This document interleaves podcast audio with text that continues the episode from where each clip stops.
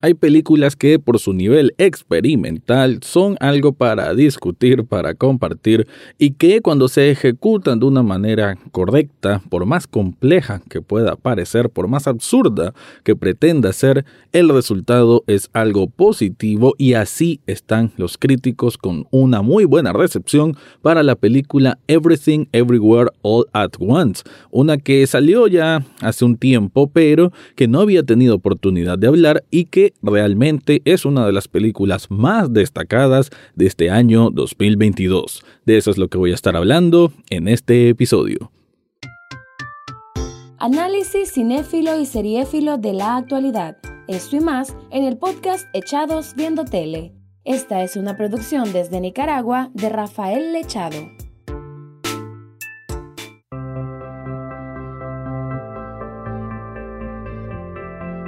Bienvenido o bienvenida a un nuevo episodio de Echados Viendo Tele, el espacio para escuchar críticas, comentarios, opinión del mundo de las series y algunas veces de películas. Me quedo en este apartado para hablar de una película que es hasta complicado hacerlo, aun que tuviese el cuidado de decir spoilers o no, porque es una película que podemos decir que suceden tantas cosas al mismo tiempo, por algo su nombre, también es una película que definirla con una sinopsis no le hace suficiente justicia. Ahí voy a intentar, no. La sinopsis nos lleva con una familia muy tradicional asiática, una familia china viviendo en Estados Unidos y que tienen un, negocio de lavandería que no anda, digamos, en la mejor posición económica.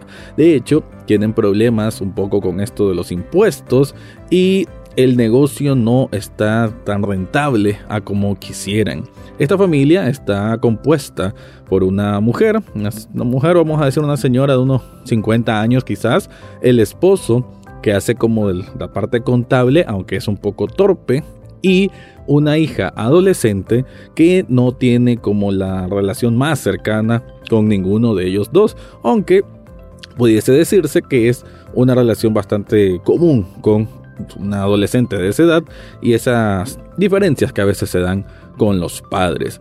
Sucede que un día que van a tratar de arreglar su asunto financiero, la mujer Evelyn, ese es el nombre del personaje, empieza a escuchar, o bueno, empieza a ver algo extraño y literal va a sentir cómo se parte la dimensión y comienza a conocer del multi verso. Esto la va a llevar en una aventura sumamente extraña, bizarra, absurda, ridícula, colorida, dramática, divertida, caótica, todo eso al mismo tiempo, all at once. Creo que esa es la parte más que puede definir cómo es esta película. Esta es dirigida por los Daniels, así se le conoce a estos dos cineastas que comparten el mismo nombre y que ya habíamos visto de su trabajo en la película Swiss Army Man, una película que también exige como ese pensamiento lateral del espectador, de la persona. Creo que es una buena manera de verlo, ¿no? Porque son películas que son tan creativas y experimentales que quizás no van a hacer clic con todo tipo de público, pero que si vas con una mente fresca y sobre todo una mente muy abierta, pues vas a disfrutar de una amalgama de elementos, de géneros, de de pretensiones narrativas, de conjunciones argumentales para una aventura que, que no deja de sorprender, la verdad. Es una película que tiene más de dos horas y creo yo que es satisfactorio ver cómo puede haber todavía estas explosiones, porque la película es una montaña rusa, ¿no? Es una explosión de situaciones. Claro, hay momentos que son más suaves, pero por lo general es una película que se siente con alta intensidad por todas las cosas que, están pasando, en que, si lo resumo de alguna manera, hay una especie de villana y nuestra protagonista, esta mujer de 50 años, es la elegida, ¿no? A lo Matrix. Ella es la elegida para poder eh, derrotar a este mal, por más que ella es una persona común y corriente, aunque va a ir agarrando ciertas habilidades con una manera muy curiosa, ¿no? De que somos, qué sé yo, eh, la persona que le está hablando en este momento es el Rafael de esta dimensión, de este universo, pero hay múltiples universos en que hay otros Rafael que saben, qué sé yo, karate y demás. Entonces hay una manera como de conectar los dos Rafael y así yo puedo aprender una habilidad. Esa premisa, ese, ese, esa excusa narrativa, podemos decir, permite para un montón de situaciones de acción, de drama, de comedia, y todas bastante, bastante bien.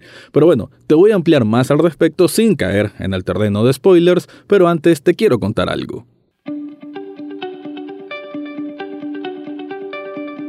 Si estás buscando un regalo para una persona especial o para vos mismo, yo te recomiendo Sublishop Nicaragua, esta tienda de sublimación en la cual podés encontrar de todo tipo de elementos, ya sea camisas, ya sea tazas, ya sea suéter y mucho, mucho más sobre la cultura pop, la cultura de la televisión. Pero también ellos son de esencia rockera, de esencia metalera, así que también vas a encontrar muchos productos con nombres de bandas que te vas a sentir muy identificado si también sos rockero o rockera. Yo te recomiendo la verdad cualquiera de sus productos, tengo muchos de ellos y con ninguno tengo problema. En las notas de este episodio te dejo el enlace para que descubras todo lo que ofrecen ahí.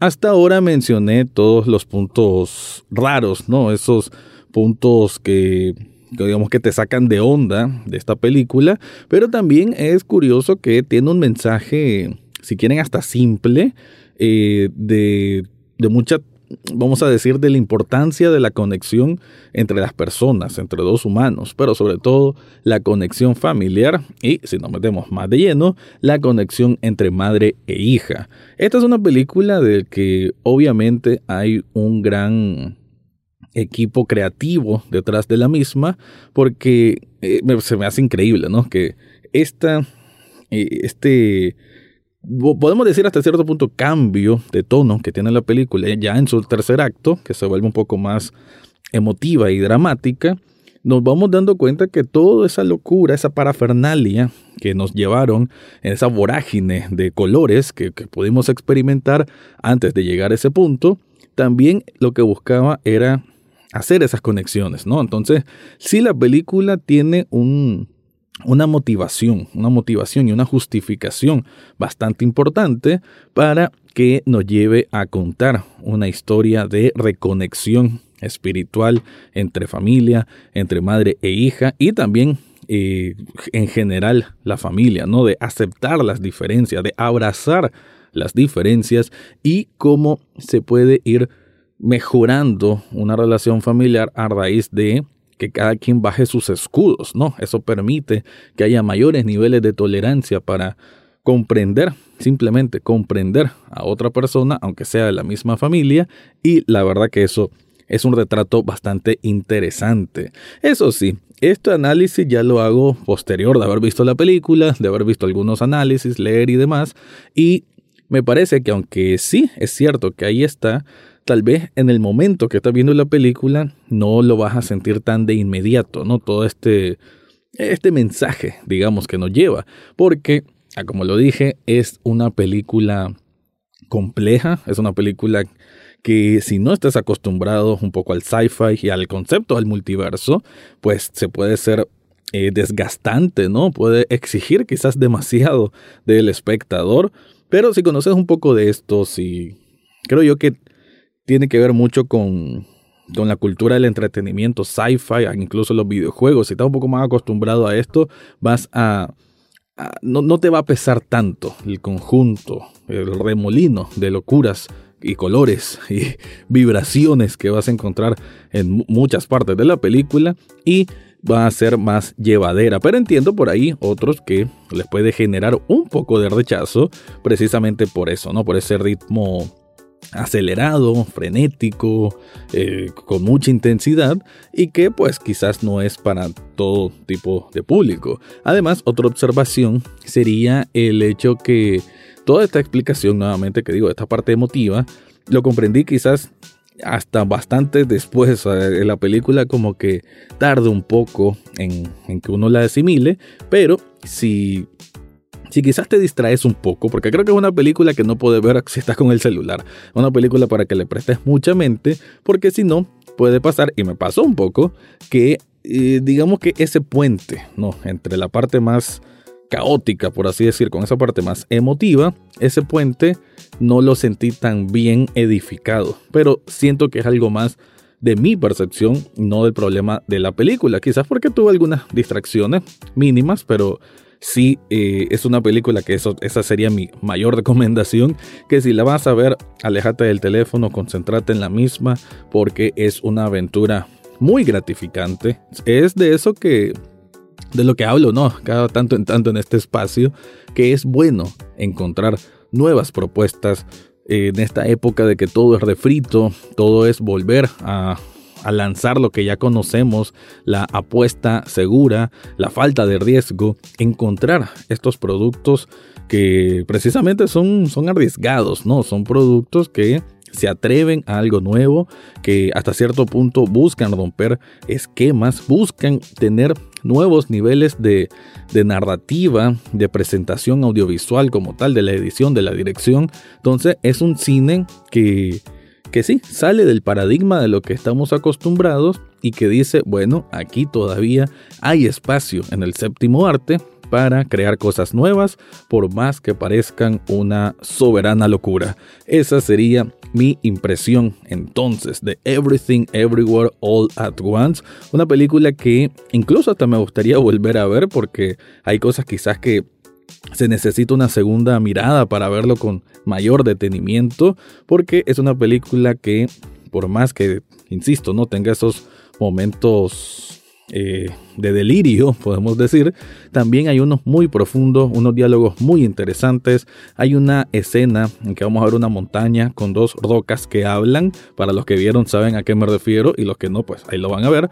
Y es una de las escenas más poderosas sin un verdadero diálogo. Eso creo que habla de una absoluta genialidad creativa desde el argumento hasta su presentación, hasta su ejecución y habla de que nuevamente lo tengo que decir que todavía hay muchas cosas nuevas que descubrir en el cine. Así que antes de despedirme te recuerdo que Echados Viendo Tele también es un programa en TN8 sábados y domingos a las 9 de la noche. Ahora sí me voy, ese fue mi review de Everything Everywhere All at Once.